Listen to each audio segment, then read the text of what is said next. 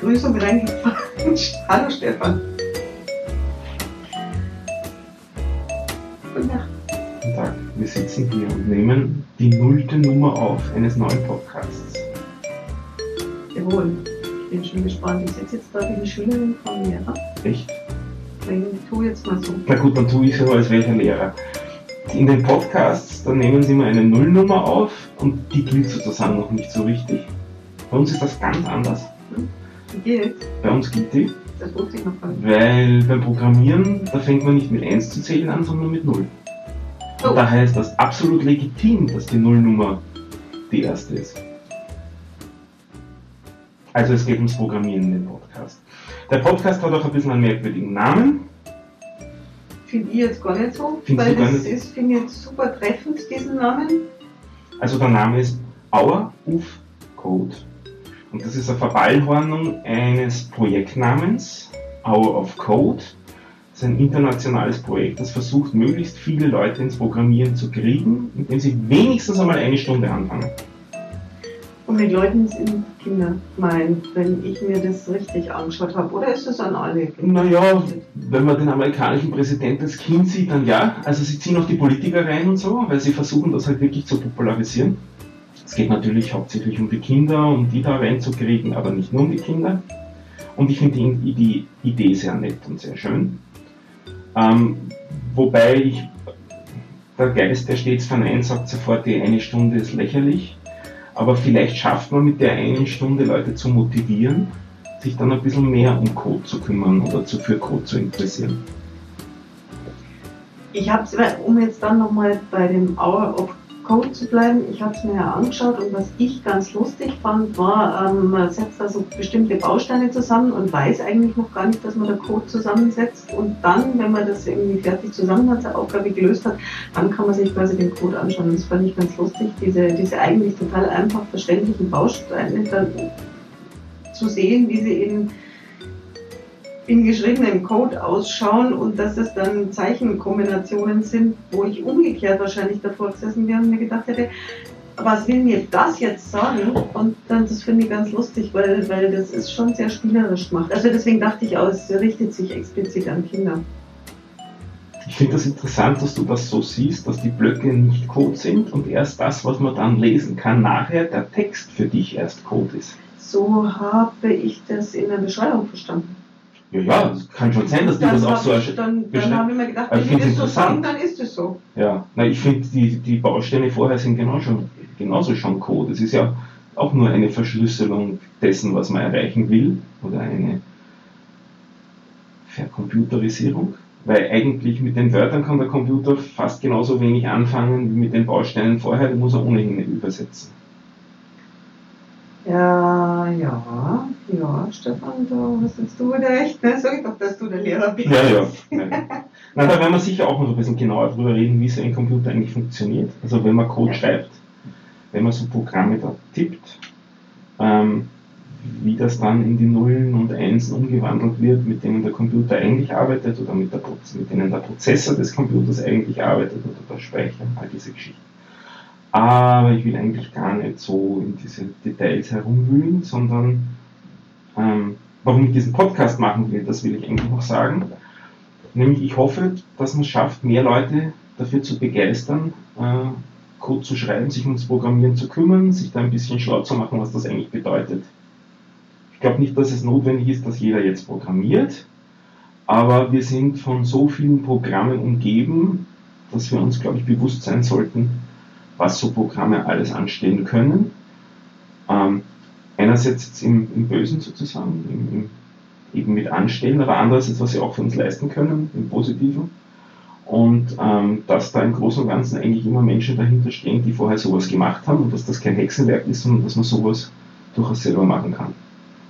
Das ist der Grund, warum ich den Podcast mache. Aber das fällt doch einfach so aus diesem Bildschirm raus. Das ist doch, also das sind die Nullen und Einsen und dann passiert irgendwas, da wird es gezaubert dann innen drin in diesem Computerkastel und Mhm. dann fällt das so aus dem. Damit werden wir aufräumen. ne? Damit werden wir aufräumen. Okay, gut.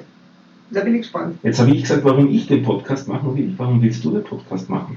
Warum will ich den Podcast machen? Weil äh, ich finde, dass ich, ähm, nein, anders, ich habe seit äh, mehr als 20 Jahren möchte ich programmieren lernen und ich habe dieses Wollen noch nie in die Tat umgesetzt, aus Gründen, die auszuführen jetzt zu weit führen würden. Und ähm, ich bin der Meinung, dass ich mich quasi ähm, selber überlisten muss, indem ich jetzt mit dir diesen Podcast mache. Mhm. Ähm, weil dann habe ich nämlich einen Grund dran zu bleiben. Mhm. Und außerdem habe ich ganz, ganz, ganz viele Fragen und was, was, also ich habe ja quasi keine bessere Chance als einen Programmierer, Softwareentwickler, Lehrer hier vor mir zu sitzen, sitzen zu haben, der mir Löcher in den Bauch fragen Mhm. Und der mir dann sagt, nee, nee, das siehst du alles, äh, das ist ja, das ist alles ganz anders. Ne? Und so. Also ich habe ja, also ich, ich bin ja, ich bin ja quasi voll dieser Vorurteile, die man so mitkriegt von Leuten, die nicht programmieren können oder nach Vorurteile stimmt nicht, aber vor, voll, voll diesen, diesen Halbwissens, vielleicht Nichtwissens, Teilwissens. Und da ähm, bin ich sehr froh, wenn du mir da ergänzend dann sagst, ah nee, das ist, das sagt man zwar so, aber das stimmt so nicht, oder ja, das hast du recht, aber da fehlt ja noch ein bisschen ähm, Wissen.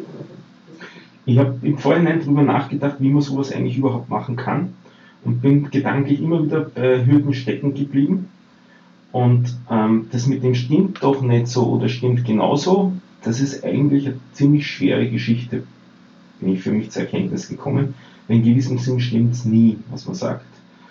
Ähm, also das, alles, was wir so sagen, ist mit einem Körnchen Salz zu nehmen, also Concranusal ist in gewissem Sinn immer falsch, weil wir immer auf irgendwelchen Niveaus miteinander reden, die gerade für unser Gespräch passen, weil bis runter auf die Nuller und Einser können wir nie reden da wären wir alt, wenn wir das versuchen. Also. Die 0 und 1, da muss ich jetzt gleich dazwischen quatschen. Das ist aber was, was, was ich noch sehr gut verstehe, weil das sehr grundlegend ist.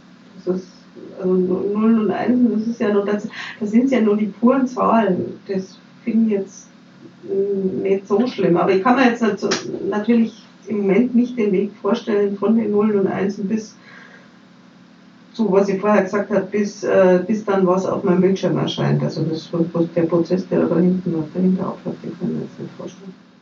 Und den werden wir auch nicht jedes Mal die ganze Zeit gehen, sondern wir werden uns immer ein Stückchen rauspicken und über das dann halt ein bisschen sprechen.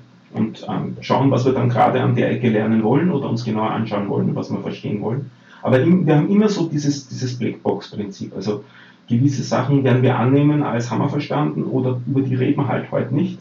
Und dann schauen wir uns irgendein Niveau an, irgendeine Schicht und über die reden wir dann und da machen wir dann. Ja, bist du dir sicher, dass wir da über manche Sachen nicht vorreden? Wenn ich, ich habe doch gesagt, ich folge dir Löcher im Bauch. Ich bin mir ziemlich sicher, dass wir über manche Sachen nicht reden werden. Okay. Ja, ja. Ich bin mir ziemlich sicher. Hm. Also, haben sich schon andere schlauere Köpfe den äh, Geist zerbrochen, wie viele Ebenen das so sind. Und man kommt schnell so auf 14 bis 20 verschiedene Ebenen, auf die man sich begeben kann, um ein Programm zu verstehen. Cool. Das ist nett, ja. Da glaubt man dann kurz, da reißt einem das Hirn, aber das ist kein Anlass, kein, kein, äh, keine Notwendigkeit dafür, weil man muss nicht immer alles parat haben und alles verstehen, sondern es geht eigentlich immer nur darum, die Ebene zu verstehen, die man gerade verstehen will, weil es gerade notwendig ist. Und das macht die Sache leichter. Und daher ist es eigentlich auch ganz einfach mit Programmieren zu beginnen, weil man eben nur die eine Ebene verstehen muss, die man gerade verstehen ich bin ja jetzt, da habe ich jetzt gleich schon mal erste Frage, ich bin ja jetzt noch von den Leuten, die vor 20, 25 Jahren so die, die Programmierer waren, geprägt. Und ähm, die haben gar nicht in so vielen Ebenen gedacht, weil jetzt viele Programmiersprachen, die heute gerade in sind oder in Nutzung sind, die gab es einfach damals noch nicht. Habe ich so den Eindruck. Ist das für mich jetzt so ein Eindruck, weil ich die immer von außen so, so reden gehört habe? Oder war das damals, sage ich jetzt mal, war das damals äh, mehr, wie soll ich sagen, basic, nicht basic ist, äh, also mehr, mehr grundlegend, also mehr so tatsächlich noch mehr an den Nullen und Einsen dran? Vor 20 Jahren, jetzt haben wir 2015, heißt 1995, da gab es im Großen und Ganzen alles, was es jetzt auch gibt, auch schon. Ich sage nein, die Niveaus gab es auch alle. Vielleicht ist eines nach oben dazugekommen mit Frameworks, die damals noch nicht so verbreitet waren. vielleicht sollen es zwei sein. Aber im Großen und Ganzen, diese ganzen Ebenen waren auch schon da. Dann lag das wahrscheinlich eher an den Leuten, die ich kannte und worüber die geredet haben. Und ich dachte, das ist vielleicht eine andere, andere Welt gewesen. Ich glaube, es liegt an der Schwierigkeit, dass man eben wirklich immer nur über ein, zwei, drei äh, Ebenen gleichzeitig sprechen kann, weil sonst wird das Gespräch zu kompliziert. Okay. Und dann sind einem die anderen halt alle gerade nicht bewusst, weil die alle entweder in der Blackbox-Schachtel innerhalb sind oder außen als Hüllen um einen herum sind und man nicht über die gerade nachdenkt. Okay. Kann man, gibt es irgendwas, ein, ein alltägliches Beispiel oder irgend so ein, so, so ein bildliches Beispiel, wie du jetzt diese Ebenen beschreiben würdest? Mhm. Das ist eine gute Frage. Gibt es ein paar Modelle, wie man sich sowas ähm, überlegen kann? Ähm, viele Menschen haben schon mit HTML zu tun gehabt. Das ist diese Sprache, mit der man Webseiten beschreibt. Im, man kann sich das im Browser anschauen, wenn man irgendeine Seite ansurft, da mit der rechten Maustaste hineinklicken und dann sagen Quellcode anzeigen, wer das noch nicht gemacht hat, ruhig mal bei irgendeiner Seite tun. Und dann schaut plötzlich die Webseite anders aus, als sie vorher ausgesehen hat. Nämlich vorher war es eine Webseite, wie man es halt gewohnt ist, mit Texten und Bildern und vielleicht auch schön bunt und mit Hintergrundstreifenmuster. Und wenn man sich den Quellcode da anschaut, dann ist es plötzlich kein Streifenmuster mehr, sondern ist es der Text einfach nur, der steht.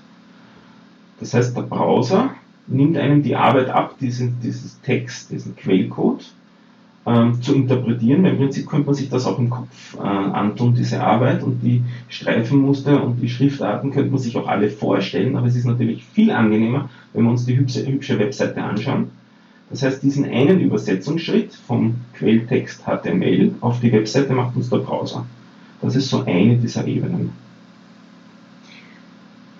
Jetzt habe ich mir das auch schon mal angeschaut, aber wenn ich den Quelltext heißt das dann offensichtlich Mhm. äh, mir anschaue, der ist ja dann auch noch bunt und also der ist ja auch noch in verschiedenen Farben. Das ist aber nur die Freundlichkeit vom Browser, Ach, damit das du ihn leichter lesen kannst. In Wirklichkeit ist er nur Text. Es sind nur Buchstaben, die aneinandergereiht sind.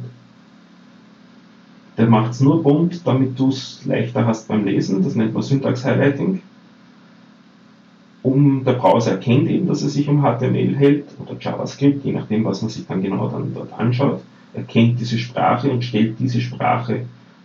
Zahlen in einer Farbe, Befehle in einer Farbe, Variablen in einer Farbe, Textstrings in einer Farbe. Macht jetzt auch nichts, wenn man all die Ausdrücke nicht versteht. Aber es geht äh, hauptsächlich darum, eben, dass der Text einfacher lesbar wird, wenn man anschaut, dass es nicht so nur unendlich lange Buchstaben rein sind. Das ist sehr freundlich von meinem Mhm. Browser. Das ist freundlich. Nächste Frage. Ähm, das ist schön, dass mein Browser mir das so darstellt, aber ähm, vielleicht will ich ja gar keine Webseite und vielleicht will ich ja irgendwas ganz anderes machen und dann tippe ich da so vor mich hin und ähm, wie soll ich sagen, wie tue ich, wie tue ich denn meinen Code in den Computer rein? Tippen ist noch immer der Hauptweg. Also dieses hehre Ziel, man sagt dem Computer nur und dann wird er schon tun. Das funktioniert vielleicht beim Diktieren von Texten und dort auch nicht mit hundertprozentiger Akkuratheit. Also mit einem Sekretär kann der Computer noch, mit einem menschlichen Sekretär kann der Computer noch immer nicht mithalten. Ähm, in der Texterkennung, obwohl es immer besser wird. Man hat heute erst sowas wieder angeschaut mit Texterkennung, ist schon überraschend, wie gut es mittlerweile ist. Aber im Großen und Ganzen schreibt man meistens wirklich Text und diesen Text schreibt man in einer oder mehreren Programmiersprachen. Diese Programmiersprache interpretiert dann der Computer, um das zu tun, was man als Intention äh, vorher dem Programm mitgegeben hat. Und ähm, das mag jetzt naiv klingen, aber woher weiß denn mein Computer, welche Programmiersprache ich gerade schreibe? äh, indem du es ihm sagst auf eine gewisse Art und Weise. Also im Allgemeinen ähm, musst du das Programm irgendwie an eine gewisse Stelle geben oder mit einem anderen Programm aufrufen. Und wenn du es mit einem anderen Programm aufrufst, dann weiß er ja damit eben mit dem anderen Programm soll es behandeln und dieses Programm versteht dann hoffentlich genau die richtige Sprache.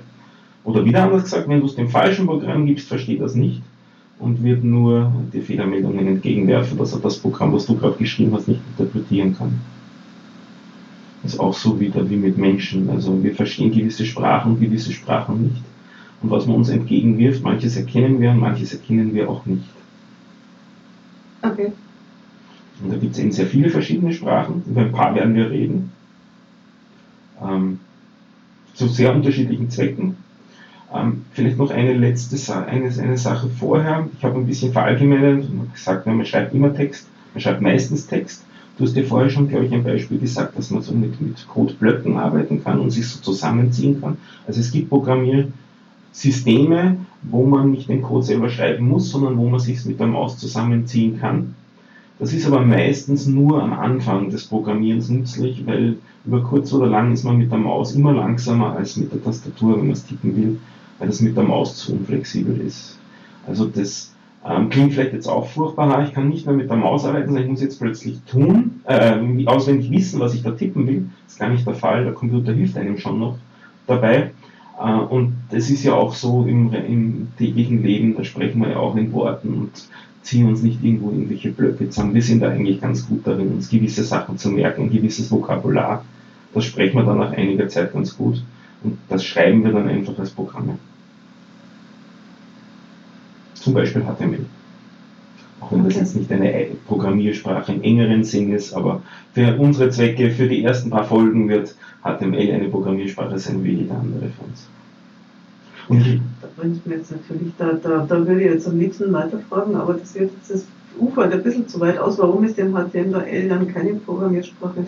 Weil man mit HTML nicht alles machen kann, was man sich erträumen kann, was ein Programm denn können sollte. Um ein einfaches Beispiel zu geben, ähm, vielleicht haben die meisten auch schon gehört, was eine Schleife ist. Also das dient dazu, in einem Programm um gewissen ähm, Code mehrfach ausführen zu lassen dieses Konstrukt oder Konzept einer Schleife, dass man was immer wieder macht, das kennt HTML nicht. Also es wäre zum Beispiel hübsch in einer Tabelle zu sagen, ja, für alle Tabellenzeilen, die wir da haben, da wollen wir jetzt sagen, immer eines in schwarz, eines in weiß, eines in grauer Hintergrund, immer so die drei, drei Farben abwechselnd den Hintergrund ändern und ja, da immer schön so in einer Schleife dann den richtigen Inhalt ausgeben, das kann HTML nicht. Aber es kann ja sowieso keine Programmiersprache alles. Da müsste man ja dann, also irgendwie, also es ist schwer, es, ist mir noch nicht ganz schlüssig. Ich, also gefühlsmäßig, gefühlsmäßig kann, nehme, nehme ich das sofort ab, dass HTML eigentlich keine Programmiersprache ist, aber logisch, rational ist mir das nicht schlüssig. Das stimmt nämlich nicht, was du sagst. Es gibt so. Programmiersprachen, die können schon alles. Also zumindest alles, was man mit Algorithmen darstellen kann. Also ein Algorithmus ist ein, so ein Ablauf eines Programms, den man sich im Kopf zum Beispiel zuerst überlegt und das schreibt man dann in Code, also das gießt man sozusagen in Code. Und da gibt es Programmiersprachen, mit denen kann man alle möglichen Algorithmen niederschreiben. Alles, was man sich mathematisch, physikalisch, ETV-technisch da erträumen kann, kann man niederschreiben damit und so eine Sprache nennt man dann Turing Complete. Also jedes, jeder Algorithmus äh, ist darstellbar in der Sprache. Es kann sein, dass es ungeschickt ist, mit der Sprache zu machen, weil sie vielleicht langsam ist mhm. oder dass es sehr sperrig ist, mit der Sprache zu machen. Aber es geht mit der Sprache. Und erst dann sagt man, das ist eine dann erst, Programmiersprache? Dann würde ich sagen, ist es also im strikten Sinne eine Programmiersprache, aber wir werden das nicht so in Hand haben. Das ist sowieso was, was mir auch schon mal aufgefallen ist, dass, ähm, dass verschiedene Leute sehr unterschiedlich darüber reden, was ist eine Programmiersprache, was kann eine Programmiersprache und dass es verschiedene Einordnungssysteme, hm. soll man, Einordnungssysteme für Programmiersprachen gibt. Hängt immer, hängt immer auch sehr halt von der persönlichen Vergangenheit ab. Ich werde in vielen Sachen nicht sehr sauber sein in meinen Formulierungen. Ich habe eigentlich keine, Formul äh, keine formelle IT-Ausbildung gehabt, also ich habe kein äh, IT-Studium oder EDV-Studium oder Informatikstudium hinter mich gebracht, habe mir das alles durch Bücher und Webseiten und so weiter mehr oder minder selber beigebracht oder halt vielleicht auch mit Kursen. Ähm, und damit sind manche Sachen halt aus einem anderen Blickwinkel als vielleicht von einem Informatiker, der das an der Uni studiert hat.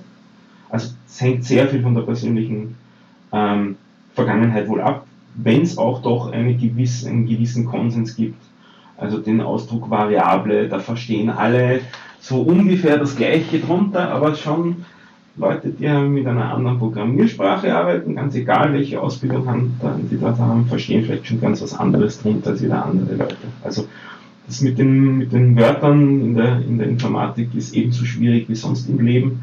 was vermeintlich eindeutig ist, wird dann sehr schnell nicht eindeutig oder ja, nicht klar, nicht scharf definiert. Ähm, aber so richtig eingegangen bin ich auf deine Frage nicht. Teilweise, weil mir das noch wichtig war, dass mit dem unterschiedliche Menschen sprechen unterschiedlich drüber. Teilweise glaube ich aber auch, dass ich gar nicht weiß, was du mich da genau gefragt hast. Jetzt gefragt nach sprachunterschiedlichen Niveaus oder unterschiedlicher Verwendung, also so das wie sowas wie höhere Programmiersprache oder sowas wie objektorientierte Programmiersprache gibt es ja auch sehr unterschiedliche Kategorisierungen für Programmiersprachen. Mhm, meine Frage war bewusst so allgemein gehalten, weil ich gar nicht weiß, was es da alles an Kategorisierungen gibt. Also ich habe dich nicht konkret gefragt, weil ich es nicht konkret weiß, aber es gibt offensichtlich irgendwas mit Höhe. Mhm. Die, die, Höhe und dann gibt's die Höhe kann man, ähm, da kann man eine hübsche Entscheidung dafür geben, dass es wie menschenlesbar das ist. Also je weiter, je hardware näher es wird, desto schwieriger wird es für Menschen lesbar, bis zu den ähm, zu diesen ähm, idiomatischen da Nullen und Einsen, von denen immer geredet, geredet wird, die man dann in großer Stückzahl gar nicht mehr verstehen kann, bis zu eben sehr hohen Programmiersprachen, so fünfte, sechste Generation spricht man das, also gibt es unterschiedliche Abstraktionsniveaus, die dann sich fast wie Englisch lesen. Also das, ich, das kommt zu meiner Lieblingsprogrammiersprache gleich einmal daher, das ist das Ruby wenn man da Code schön schreibt, wenn man sich bemüht als Entwickler, dass man den nicht irgendwie besonders trickreich schreibt, dann sollte es ein anderer Mensch, der des Englischen mächtig ist, eigentlich lesen können und durch das Lesen zumindest grundsätzlich verstehen, was das Programm da eigentlich tut. Also je höher, desto menschenlesbarer, das wäre das da, desto höher das Abstraktionsniveau. Ähm, was das bedeutet, da werden wir sicher auch irgendwann einmal genauer darauf eingehen, das Abstraktionsniveau von, von Begrifflichkeiten oder von, von Algorithmen. Ähm, das ist die Höhe von den Programmiersprachen. Das mit dem Objektorientiert, was ich vorher gesagt habe, das ist eine andere Klassifizierung, das ist, ähm, wie eine Programmiersprache sich orientiert, wie, ja, da geht es um Strukturierung, was denn das, die, die, das wesentlichste äh, Strukturmerkmal Merkmal ist. Und jetzt bleibe ich bei den Objektorientierten, weil das eben sehr oft vorkommt und sehr viele Programmiersprachen, sehr viele von den modernen sind objektorientiert und da sind eben die Objekte das Wichtige. Also man könnte sich das vielleicht so vorstellen, wenn man, äh, ohne jetzt dafür die Firma Werbung zu machen, aber es ist so ein Beispiel, das wir immer wieder verwenden können, weil jeder die Webseite kennt. Wenn man bei Amazon was kauft, dann legt man der Artikel in einen Warenkorb. Artikel und der Warenkorb, das wären so typische ähm, Objekte, jetzt typische Instanzen, wie man sagt, von Objekten. Also wenn ich was bestelle und du was bestellst, dann legen wir das in unterschiedliche Warenkörbe und wahrscheinlich auch unterschiedliche Artikel legen wir da rein. Das heißt, da gibt es unterschiedliche Ausprägungen von den Artikeln, mein Artikel und dein Artikel. Deswegen spricht man da von Instanzen. Und dann gibt es da eben diese Objekte. Ähm, ein Objekt wäre eben ein Warenkorb oder die Klasse aller Warenkörbe. Von Klassen spricht man da sehr oft. Und dann habe ich schon gesagt, gesagt so in dem, in dem Satz als nebenbei, ich lege das hinein. Das wäre eine Aktion. Ähm, im, im, Sinne der Webprogrammierung spricht man von Actions auch. Ähm, in der Objektorientierung spricht man von Methoden. Und damit haben wir schon alle wichtigen Begriffe rund um die Objektorientierung, oder die, die zentralen wichtigen Begriffe. Das sind die Objekte und die Methoden. Und ja, das wäre so ein Beispiel für ein, ein, eine Organisation, dass man sich überlegt, welche Objekte sind wichtig in dem in dem Programm und welche Methoden, also was kann mit den Objekten gemacht werden. Das wäre ein objektorientierter Ansatz. Ist es, führt es jetzt zu weit, wenn, wenn, wenn du noch ein paar andere Ansätze ausführst? Weil ich habe überhaupt keine Probier's Vorstellung davon, wie viel es gibt. Ich probiere es, ich, ich, weiß es auch nicht, wie viel es gibt. Ähm, Gerade wieder modern ist ein älterer geworden, das ist der funktionale Ansatz, das sind Funktionen wichtig. Eine Funktion ist was, was in was anderes überführt. Das machen eigentlich Methoden auch. Aber trotzdem ist es da ein bisschen ein anderer Ansatz. So funktionales Programmieren ist so, da geht man von was aus und dann tut man, da hat man dann Daten und die mit den Daten tut man irgendwas. Da, also zum Beispiel ähm, vielleicht, wir nehmen hier gerade einen Audio-Podcast äh, eben auf, also wir erzeugen da einen Datenstrom, ein digitales äh, digitale Repräsentation unserer Stimme. und ähm, die haben wir dann fertig aufgenommen und am Schluss kommen wir vielleicht drauf, wir haben zu leise aufgenommen. Und dann müssen wir da was ändern, dann müssen wir die Lautstärke ändern, dann müssen wir den Datenstrom hernehmen und den schicken wir dann durch ein Programm durch, das den Datenstrom lauter macht. Und das wäre so klassische funktionale Programmierung. Die Funktion des Lautermachens des Datenstroms, also des, des, des Audiosignals, der da verpackt ist in den Nullen und Einsen, das wäre funktionales Programmieren. Ähm, das so zu betrachten. Also da äh, ein anderer Ansatz, wie man, den, wie man den, die Daten repräsentiert, die, die Programme repräsentiert. Ähm, Du siehst mich gerade nachdenklich mit der Stirnrunst und hm? Theorie. In der Theorie habe ich das schon verstanden. Jetzt wäre ich hm? mal neugierig, wie das in der Praxis ausschaut. Wie es in der Praxis ausschaut? Mhm. Eigentlich nicht viel anders, als ich es gesagt habe. Also es ist, man, man, man verbindet andere Konzepte und aufgrund der anderen Konzepte schreibt man dann die Programme anders. Das ist das, was sich da äußert. Also man denkt vorher anders, bevor man das Programm schreibt und daher schreibt man dann auch das Programm anders es geht um Programmstile damit auch. Also mit vielen Programmiersprachen kann man in unterschiedlichen Programmstilen schreiben. Also wieder bei meinem Ruby anzukommen, das eigentlich objektorientiert ist, kann man sehr wohl auch funktional programmieren drin. Das ist dann ein anderer Programmstil. Ähm, vielleicht noch ähm, schmeiße ich noch einen dritten in die Runde, das ist so der, den man vielleicht in der Schule schon mal gelernt hat, das ist prozedurales Programmieren. Da ist so der Ansatz, wir machen einfach einen Schritt nach dem nächsten. Ha, das finde ich super. So, das und dann kommt man irgendwann einmal drauf, ja, da gibt es dann vielleicht eine Entscheidung zwischen zwei Möglichkeiten, so ein If. Und je nachdem, wo es dann zieht, ist entweder der eine Teil geht weiter oder der andere Teil geht weiter. Und da gab es früher in den Programmiersprachen dann den berühmten Begriff, äh, Befehl GoTo, wo woanders hingesprungen ist. Und da konnte man dann, wenn man so ein, ein Programm versucht, im Geiste zu folgen ganz schön in, in, ihre Wege geleitet werden, wenn man das nicht ganz genau sich überlegt hat, in welcher Schleife bin ich jetzt gerade, in welchem Zweig, wo geht das weiter. Da springt dann der Ablauf so ziemlich herum. Und das hat man dann äh, etwas despektive Spaghetti-Code genannt, wenn man da so herumgesprungen ist in den, im Programm. Immer wieder zurück und wieder vor und wieder in andere Teile hin und her. Daher ist das prozedurale Programmieren ziemlich in Verruf gekommen siehst mir jetzt trotzdem völlig freudig lächeln, lachen. Etwas, ähm, das du kennst. ja, es ist was, was ich kenne, weil ich mal netterweise einen äh, Physiklehrer hatte, der mhm. einen Computer in unserer Schule, nein, zwei angeschafft hat.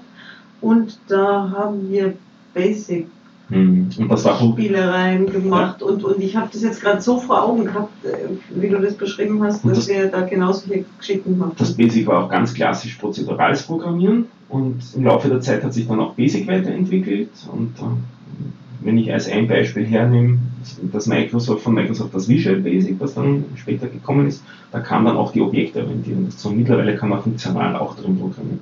Also so Programmiersprachen entwickeln sich dann auch weiter sie ähneln einander an in gewissem weil sie von anderen Sprachen halt Konzepte kopieren in der Entwicklung.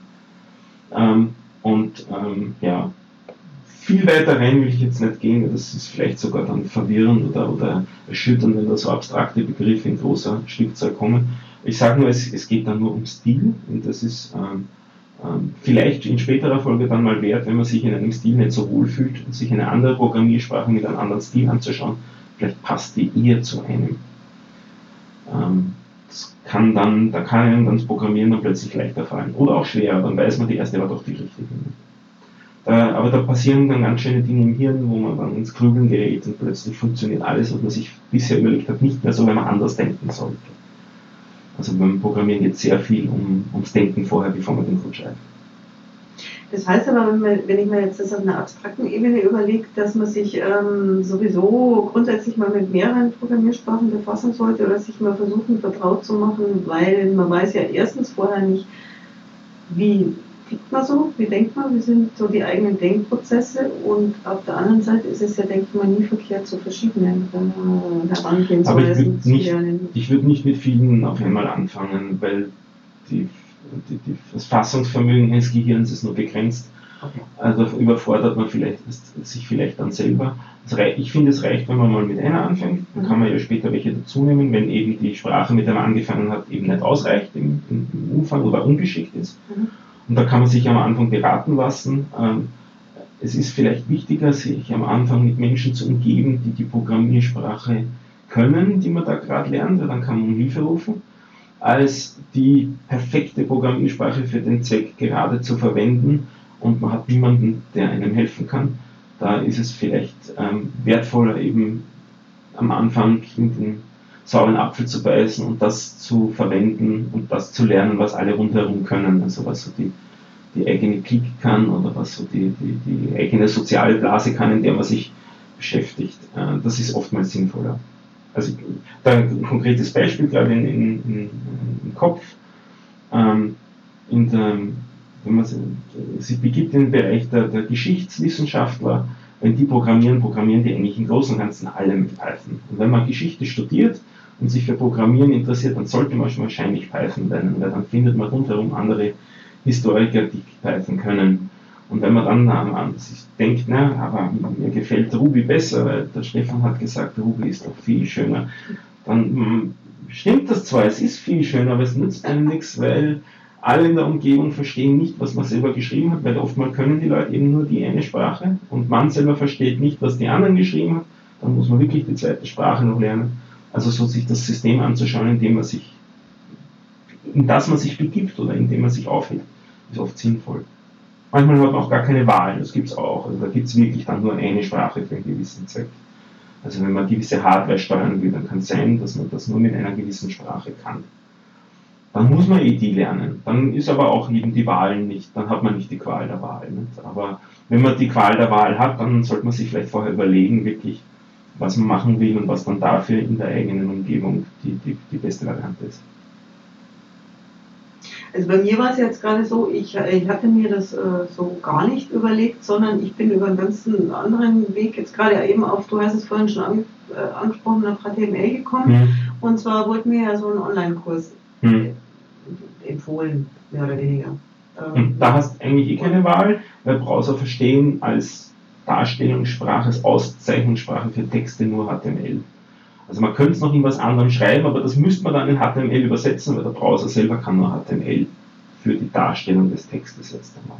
Mm, ja, ich bin noch nicht so weit. Ich bin hm. da, das ist, ähm, das ist ein relativ niedrigschwelliger Ansatz. Ähm, man registriert sich da und dann heißt ja, und das ist praktisch, wenn du einen GitHub-Account hast und ähm, hm.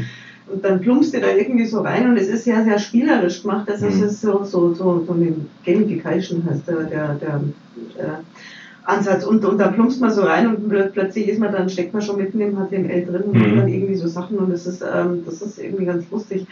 Ähm, so, ich weiß es jetzt tatsächlich nicht, weil ich mir das noch nicht genau angeschaut habe, ähm, ob das jetzt weiter alles online ist oder mhm. ob das dann irgendwie äh, weiteren, das sind immer so, so verschiedene Kapitel in weiteren äh, Kapiteln, in weiteren Kursstufen dann irgendwie anders behandelt. Mhm. Das habe ich keine Ahnung.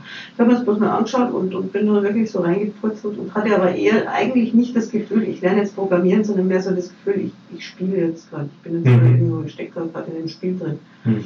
Sehr schön gemacht, aber jetzt bin ich eben an HTML äh, gerade hängen geblieben, mhm. was ich äh, ja, äh, ist nett, weil es ist da, damit hat eigentlich also ich finde, man hat ja immer irgendwie was damit zu tun, ohne, ohne also sich mit Computer zu befassen, ohne sich mit Webseiten zu befassen, geht ja heutzutage schon mhm. gar nicht.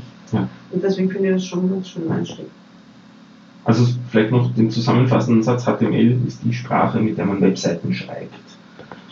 Achso, das ist richtig. Das Kann man noch nicht gesagt. gesagt Aber ist die Sprache, ja. Und wenn man dann mehr machen will auf der Webseite, dann braucht man ohnehin was anderes, weil wie ich ja vorher gesagt habe, das kann nicht alles.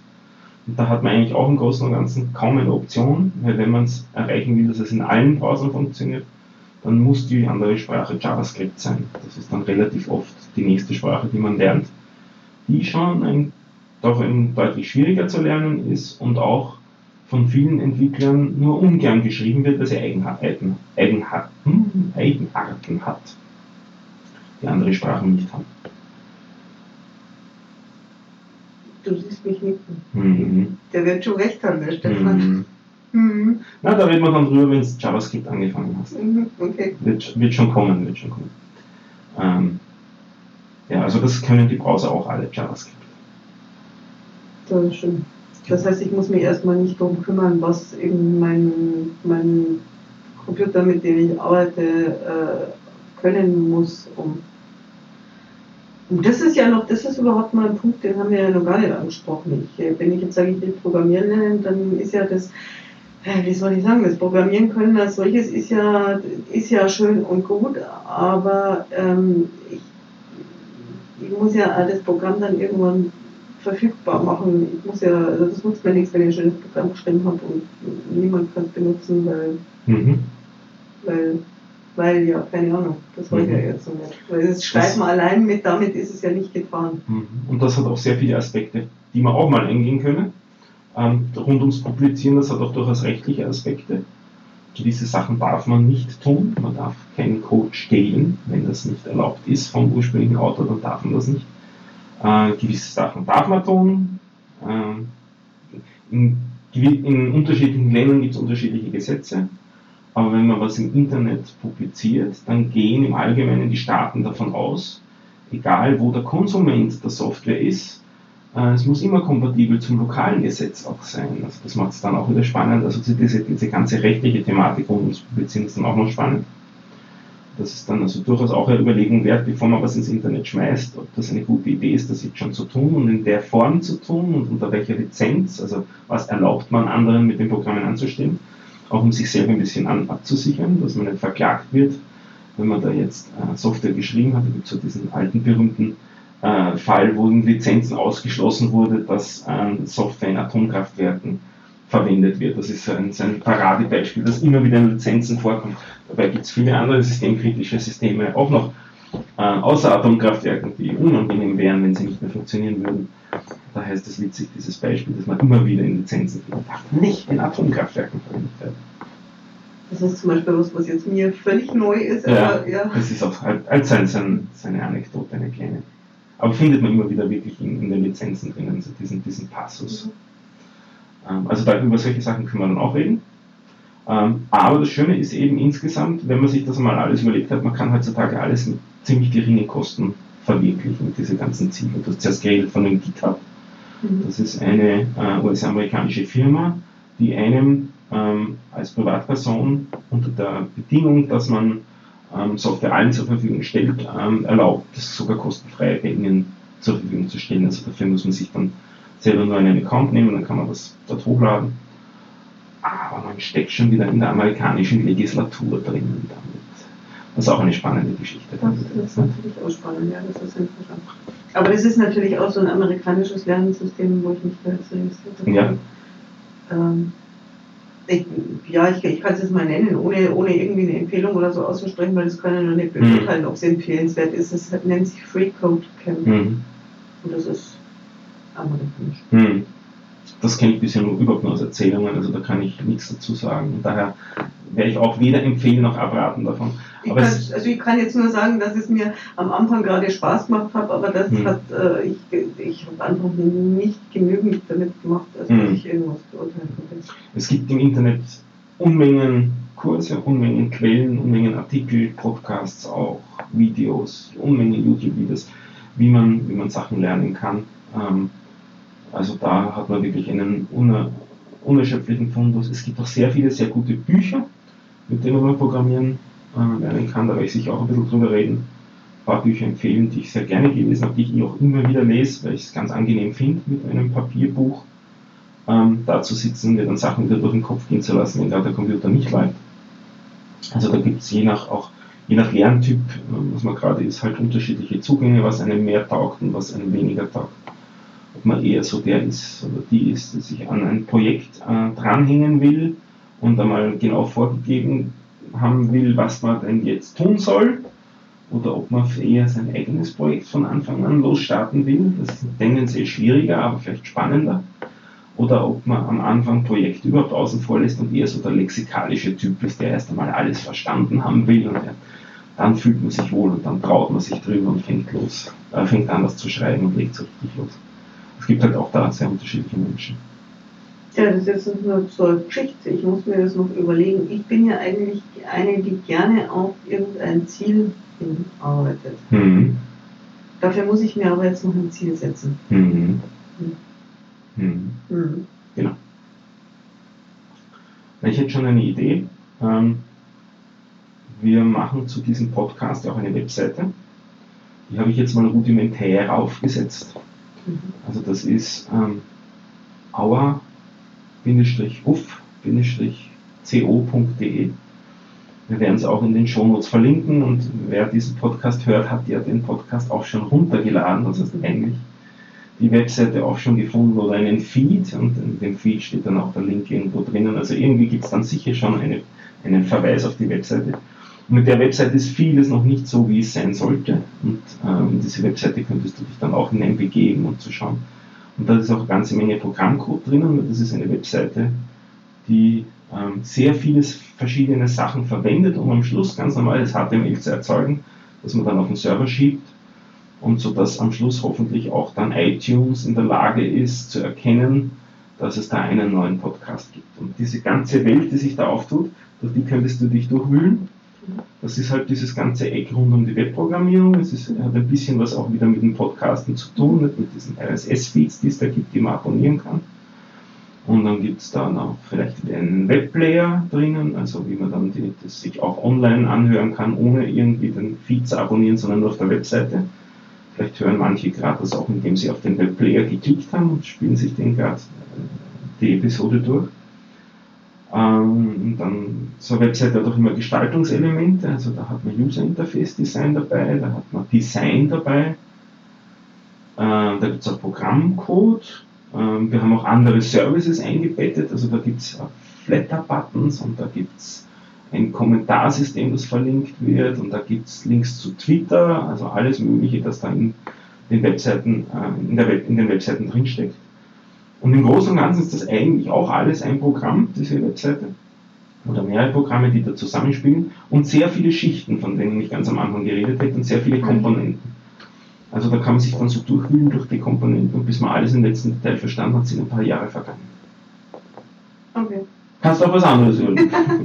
nee, das, das finde ich ganz schön Anfang. Ja. ja. Dass ich mir das einfach mal anschaue. Mhm. Also ich meine, ich habe mir die Webseite schon angeschaut, ja, mhm. die habe ich schon gesehen, aber halt nur die Seite, also das ist das, was für, für den ersten Eindruck gedacht ist. Und ich habe auch bewusst das System so ausgesucht, wie es jetzt da ist, weil man im Prinzip ein sehr ähnliches System verwenden kann, wenn man gar nicht am Podcast interessiert ist, sondern vielleicht Lust hat, einen Blog selber zu publizieren im Internet da machen das heutzutage viele Leute mit WordPress. Und dann hat man da immer so ein bisschen die Gefahr halt dabei, dass dieses WordPress-System, das ist auch ein Programm oder eigentlich viele Programme, die da zusammenarbeiten, dass das nicht am letzten Stand ist, dass das Sicherheitslücken hat und dass man dann auf die Art und Weise Opfer eines Crackers, sage ich lieber als Hacker, ähm, auch wenn es in den Medien äh, synonym verwendet wird, also eine, eine unrechtmäßigen Person, die da den Programmcode ausnutzt und ihre eigenen Zwecke damit ähm, verfolgt dass man dem zum Opfer fällt. Und sowas ist mit HTML nicht möglich, weil da gibt es einfach keinen Programmcode. Also die Idee, die wir da jetzt gerade verfolgen mit unserer Website ist, dass alles an Programm, was die Website zusammenbaut, zuerst auf meinem oder auf deinem Computer basiert. Und erst wenn das fertig ist und alles erledigt ist, dann schieben wir das Ganze auf einen Server und dort kann es nicht mehr geändert werden. Egal wie kreativ äh, der Cracker ist, der sich da dessen bemächtigen will. Und auf die Art und Weise kommt man auf eine sichere Sache, die man dann auch über Jahre laufen lassen kann, ohne sich wöchentlich um äh, Updates kümmern zu müssen. Also das ist vielleicht auch ein Zugang dann, wie man, äh, wie man, den wir anderen Leuten zeigen können, wie sie zu einem eigenen Blog zum Beispiel kommen. Ich habe jetzt gerade so 90er Jahre Webseiten äh, äh, Entschuldigung, dass ich lachen muss.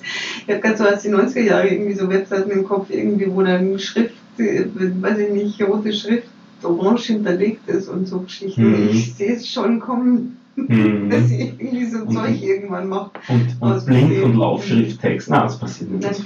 Also was, was ich jetzt tatsächlich mal gelernt habe, also so richtig gelernt mit, mit äh, an, im, im, Sinne von, von einem Modul in der Uni, äh, ist, ist die Gestaltung. Also wie, wie, so eine Webseite am Ende vernünftigerweise aussehen hm. könnte, mhm. damit es ordentlich lesbar benutzbar mhm. ist. Das ja ähm, das, was dahinter steckt. Man, ja. Es gibt da immer ein paar Shortcuts, weil es fertige Vorlagen gibt, die man verwenden kann mhm. und auf die Art und Weise ist man mal vor den ersten Fehlern gefeit.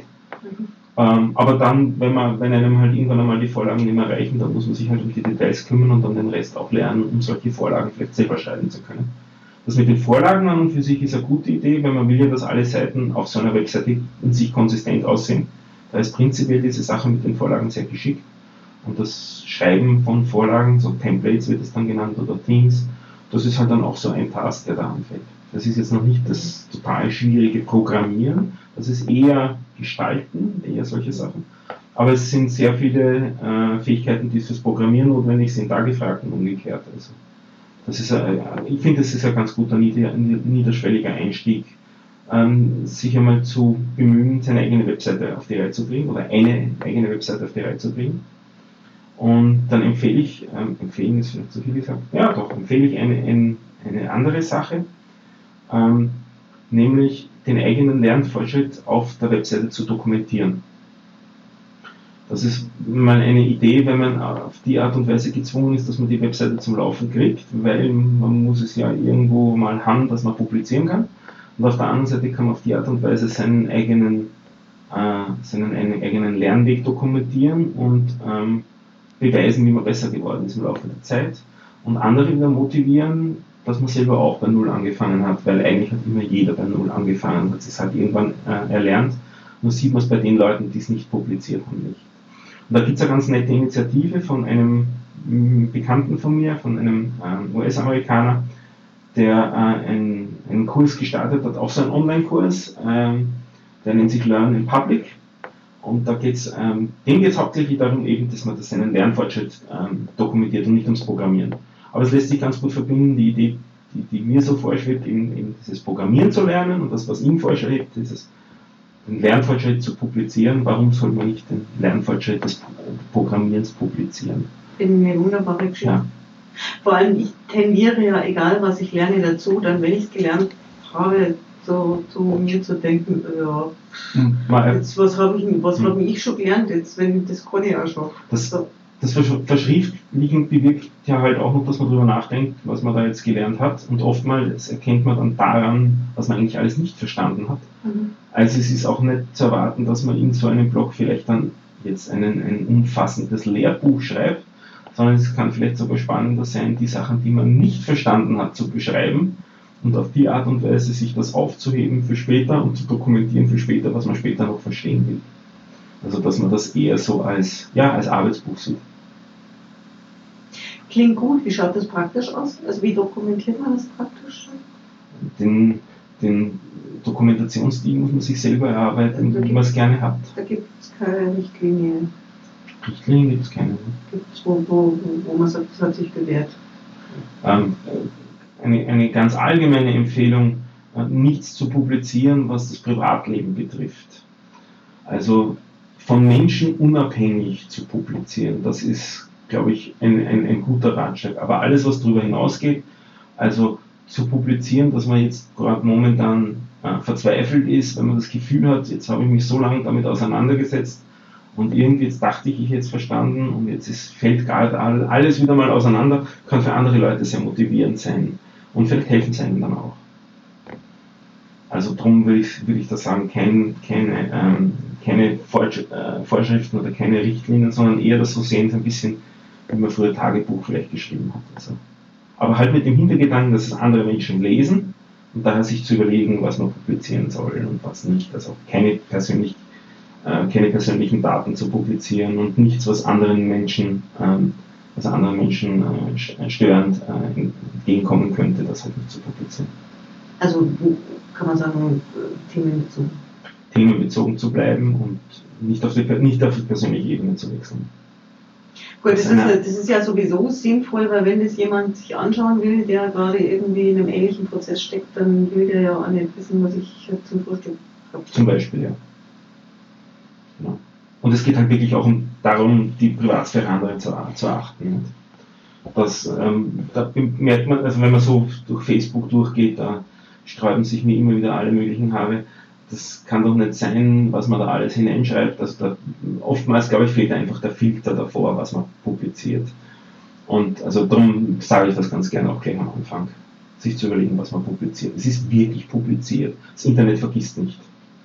Ja, wobei ich jetzt so, das ist mir jetzt, das, das ist, das ist ja fast, den, den müssen wir jetzt in einem Programmierpodcast nicht aufmachen, aber ich denke, man kann mit unterschiedlichen, mit unterschiedlichen Zielen und zu unterschiedlichen Schwerpunkten publizieren und je nachdem, was man für Persönlichkeit ist, hat man unterschiedliche Arten von, das ist jetzt meine Grenze, wo man es zu persönlich wird oder nicht, aber ich denke, wenn, wenn man einen, einen Prozess, also einen, einen Prozess des Programmieren Lernens publiziert, dann, dann dann würde es mich zum Beispiel tatsächlich auch stören, wenn mir jemand dann irgendwas anderes erzählt, als mhm. über das Programmieren lernen. Mhm. Was man jetzt über Facebook oder wo auch immer irgendwie ver veröffentlicht. Und die, die persönlichen Grenzen sind sehr unterschiedlich. Na, vielleicht gebe ich ein, ein, konkretes Beispiel, wie schnell sowas dann, auch wenn es nur ums Programmieren geht, plötzlich heikel werden kann. Ähm, man scheitert an einem Problem, da gibt es dann im Internet Foren, wo man Fragen stellen kann. Und dann stellt man dort seine Frage und ähm, kriegt man Antwort zurück. Und oftmals sieht man, von wem man die Antwort kriegt. Und diese Antwort kann sehr äh, unbefriedigend sein. Nicht nur jetzt am, auf dem logischen Niveau, sondern auch am persönlichen Niveau. Und das kann ähm, dann in, in Ärger ähm, ausarten, den man dann meint, am, in der eigenen Publikation loswerden zu müssen. Und das ist keine gute Idee. Also ähm, so Shitstorms entstehen sehr schnell und verbreiten sich dann auf den unterschiedlichsten Kanälen. Ähm, einfach sich bewusst zu sein, was man publiziert, das Internet vergisst nicht. Dies, bei diesem einen Satz da, da der, der ist mir ziemlich wichtig. Ich habe es immer wieder gesehen, insbesondere von, von jungen Leuten, von Jugendlichen, die sich nicht bewusst sind, ähm, oftmals, was sie da publizieren, dass das wirklich in der Öffentlichkeit dann ist. Das kann der potenzielle spätere Arbeitgeber lesen oder auch der potenzielle spätere Lebenspartner lesen. Das kann vielleicht sein, dass man da was publiziert, was man wirklich nur ins Tagebuch hätte schreiben sollen und nicht ins Internet. Das Internet ist wirklich ein Publikationsmedium. Das heißt, du, also, boah, da kommen wir jetzt aber total weg vom Programmieren, aber trotzdem, das ist mir jetzt trotzdem nochmal ein Anliegen. Mhm. Das heißt, du gehst davon aus, dass den Menschen nicht immer bewusst ist, dass sie das in der Öffentlichkeit äußern. Absolut. Ja. Ach so, ich war jetzt gerade nämlich auf einem ganz anderen Ding, äh, wo, wo ich sage, dass unterschiedliche Menschen unterschiedlich viel von sich öffentlich preisgeben. Hm. Und das, das ist sehr, ja. sehr individuell. Ich habe es ich auch versucht ähm, zu sagen, vielleicht ist das nicht klar gewesen. Ähm, ähm, ich habe auch weniger gemeint, dass, was du von dir preisgibst, mhm. sondern was du von deinen äh, dich umgebenden Menschen preisgibst. Du, äh, du, du publizierst implizit eigentlich auch immer über andere. Wenn du einen wenn du aus einem Buch lernst und dieses Buch dann in, auf deinem Blog verreist, eine, eine, eine indiskutable Kritik äh, abgibst, und da steckt vielleicht ein Verlag dahinter, der das zufällig findet, diesen Blogpost, und dann meint, es wäre geschäftsschädigend gewesen, dass du, was du da publiziert hast. Das kann vielleicht für dich unangenehm enden, schlussendlich, weil du da wirklich publiziert hast und tendenziell äh, Geschäftserfolg beschädigt hast. Das, das kann sehr schnell dann ausarten ich kenne so Fälle, wo dann wirklich Leute verklagt worden sind, so diese klassischen Cease and Desist Letters, entweder sie nehmen das bis morgen von ihrem Podcast mhm. oder die Sache hat sich erledigt oder von ihrem Blog oder das hat sich erledigt. Ja, lustig, ich habe jetzt natürlich beruflich habe ich einen Hintergrund aus, aus, aus, einer, äh, aus einem Sozialberuf, wo man mhm. sich sowieso rumdreht, das lernt man ja auch ganz, mhm. ganz, ganz ausführlich ähm, über Sachen zu reden und trotzdem private Daten von anderen Leuten zu schützen, weil mhm. das ist ja, du bist ja verpflichtet, zu, mhm. also da, das für dich zu behalten. Und dann, mhm. und dann habe ich noch einen Medienhintergrund, wo, wo es ja Allianz sehr mit sehr, sehr vorsichtig mit Daten mhm. umzugehen. Also bin ich jetzt natürlich dahin auf die Idee gekommen, dass mhm. ich, ja, okay, gut. Ich habe das natürlich, ich habe das jetzt eher aus dem Aspekt äh, gesehen, wie viel gebe ich jetzt ähm, an, an von mir über, über mhm. das, was ich tue, preis, wie, wie anonym oder wie, wie öffentlich erkennbar bin ja. ich unterwegs. Und ja. das ist schon, da habe schon große Unterschiede festgestellt. Ja, ja. Sicher, da gibt's ja. Alleine, alleine der Unterschied, wie viel gibst du über Twitter preis, wie viel gebe ich über Twitter Absolut, preis. Ja. Also das ist so. Ja. Ja. Da haben unterschiedliche Leute halt unterschiedliche Stile auch. Ja, ja. ja, du. Sind wir ein bisschen abgeglitten? Ja fassen wir uns nochmal ins Programmieren zurück oder phasen wir uns nochmal ins Programmieren zurück hinein? Gibt es noch Fragen? Gleich für das, noch für die erste Folge? Fassen wir uns doch, fassen wir doch was Konkretes für die nächste Folge ins Auge. Mhm. Gib mir Hausaufgaben. Gut. Äh, du hast GitHub als Beispiel genannt. Ja. Lege für dich einen GitHub-Account an. Habe ich schon. Lege dort ein Repository an Jawohl, das habe ich automatisch. Pulle von diesem Repository und pushe zu diesem Repository nicht nur über das Webinterface, sondern auch von der Kommandozeile. Da, da lernt man mit dem Werkzeug Git umzugehen. Also dieses GitHub verwendet im Hintergrund Git als Werkzeug. Dieses Git ist was, das hat, ähm, ist ein Versionierungssystem. Und das hat praktischen Nutzen nicht nur fürs Programmieren, sondern eigentlich für jede Art von Daten, die man erzeugt. Also ich gebe ein Beispiel, man will eine Hausarbeit schreiben und irgendwann wird das Word-File kaputt. Und dann wäre es jetzt schick, wenn man zurückgehen könnte. Oder ein anderes Beispiel, so ein Word-File wird gar nicht kaputt, sondern man hat sich das rausgelöscht. Und eigentlich den einen Absatz, den ich mir vor zwei Monaten rausgelöscht habe, den hätte ich eigentlich jetzt doch ganz gern wieder dann wäre wär ich gern in der Lage, wieder zurückzugehen zu der alten Version von dem File, mir das dort rauszunehmen und in mein, in mein aktuelles File reinzugehen. Und solche Aufgaben kann Git erledigen, also ein Versionierungssystem. Man erzeugt von dem, was man sich erarbeitet, da, da die digital ja im Laufe der Zeit unterschiedliche Versionen. Und diese Versionen checkt man immer ein, wenn man sagt, das Versionierungssystem und lädt man dann auch hoch auf GitHub. Und ähm, auf die Art und Weise hat man eine Versionierung seiner Arbeit und ähm, mit dem Werkzeug umzugehen, das ist so ein Basiswerkzeugsatz, das eben für, für sonstige Arbeit, für die sonstige Arbeit im Computer auch sehr praktisch ist. Das ist schön, du hast viele Sachen erzählt, wo ich, wo ich mir gedacht habe, ja, verstehe ich, und dann hast du mir Sachen erzählt, wo ich mir gedacht habe, mm äh, ich habe keine Ahnung, was er meint. Mhm. Ähm, gut, ähm, jetzt dieses, keine Ahnung, in Ahnung haben, umwandeln. Dazu würde ich ja Dokum ganz gerne mich in irgendeiner Form irgendwas haben. Die Dokumentation von GitHub selbst recht gut dazu. Also ähm, wenn man so den, sich den Account dort anlegt, dann wird man da so ein bisschen auch durch ein, ein paar Hilfeseiten durchgejagt, die wirklich zu lesen, die durchzugehen. Da kommen all diese Schritte mit dem Pushen und dem Pullen vor. So weit bin ich noch nicht. Ja. Was hast du? In Ordnung, ja wunderbar, weil ich wollte dich nämlich jetzt gerade fragen, wo ich nachlesen soll, aber wenn das natürlich selber in der, direkt in der Dokumentation drin steht, dann ja. ist es ja wunderbar. Dokumentation ist ja sowieso so ein Stichwort. Mhm. Das, Und äh, Dokumentation von GitHub ist sehr gut. Mhm. Der Haken dran ist, sie ist Englisch, wir machen den Podcast auf Deutsch, aber trotzdem, man wird nicht drum kommen, sich sehr viel auf Englisch zu geben und ich würde daher raten, die Scheu vom Englischen abzubauen, falls sie vorhanden ist und sich einfach in die englische Dokumentation zu stürzen Meistens sind solche technischen Texte zwar trocken geschrieben, aber nicht besonders schwer, was die Sprache angeht.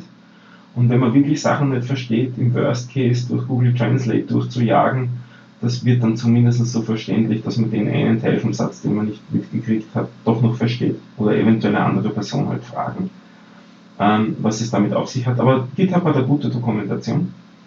Und ähm, vielleicht als zusätzliches Motivationszucker, dieses GitHub ähm, hat auch einen Aspekt an sich. Mit jedem GitHub-Account kommt auch mit eine GitHub-Page. Da werden wir dann später mal drüber reden. Also so der Blog oder dieses Tagebuch, von dem ich vorher äh, erzählt habe, das kann man mit GitHub und den GitHub-Pages dort erzeugen. Also man muss sich nichts kaufen vorher, keine Domäne kaufen oder keinen Serverplatz kaufen oder sonst GitHub lässt das zu, dass man sich so einen Blog dort ähm, erstellt und mit seinem Blog dann dort arbeitet, so eine GitHub-Page. Ähm, die kann man sich später dann auch einmal von dort wegnehmen und woanders hin übersiedeln, wenn, man, wenn einem das nicht gefällt, dass das dort liegt. Also das ist nicht was, was man dann einmal gemacht hat und dann vergammelt es dort, weil man kriegt da die Daten nicht mehr raus, das ist kein Datensilo, sondern man kriegt die Daten dort raus und daher ist das mit den GitHub-Pages eine sehr schöne Sache um äh, so ein bisschen in dieses Programmieren und in diese Welt von den HTML-Seiten und so weiter einzusteigen. Ja, da habe ich jetzt nichts mehr hinzuzufügen, außer ich bin einmal gespannt, was ich dir verdichten kann. Was ich zustande gekriegt habe. Kommt nächstes Mal. Das machen wir beim nächsten Mal. Die erste Hour of Code ist fast vorbei. Du hattest schon einige Hour-Momente. Ja. Das war. Und ein paar Uff-Momente. Ja. Und hoffentlich ist es auch angenehm zuzuhören. Wir würden uns über Feedback freuen, behaupte ich jetzt einmal. Ja. Momentan haben wir eigentlich keinen definierten Weg außer unserem Twitter-Kanal oder unser, unserer beiden Twitter-Accounts. Was hältst du da davon? Oder machen wir einen neuen auf? Ähm, ich habe einen Podcast-Twitter-Account, den würde ich für diesen Fall. Und wie lautet der? Nutzen. Der lautet namenlos-media. Gut, dann verwenden wir den. Also Feedback bitte unter namenlos-media und dann schauen wir, wie wir das Feedback einbetten können Und die nächste Folge sollte rauskommen in 14 Tagen. Und vielleicht schaffen wir ja noch einen eigenen Twitter-Account, weil das ist jetzt momentan mein Podcast-Account, wo ich wenn dann alles Mögliche über alle möglichen Podcasts raushaue, aber Also in, in Episode Erst. 1 der zweiten Episode, wir zählen, wie Informatiker ja von Null beginnt, ähm, da sagen wir dann den, den endgültigen Kanal und da sagen wir auch nochmal Webseite und alles zusammen, da sind wir da dann auch schon ein bisschen weiter. Okay, Ja, schön. schön. Dann schön war's. Hoffentlich für euch auch. Danke fürs Zuhören und bis zum nächsten Mal, bis zur nächsten Hour of Code. Hoffentlich nicht zu viele Hour-Momente. Ein paar Uf-Momente ist okay viel Code. Tschüss. Tschüss.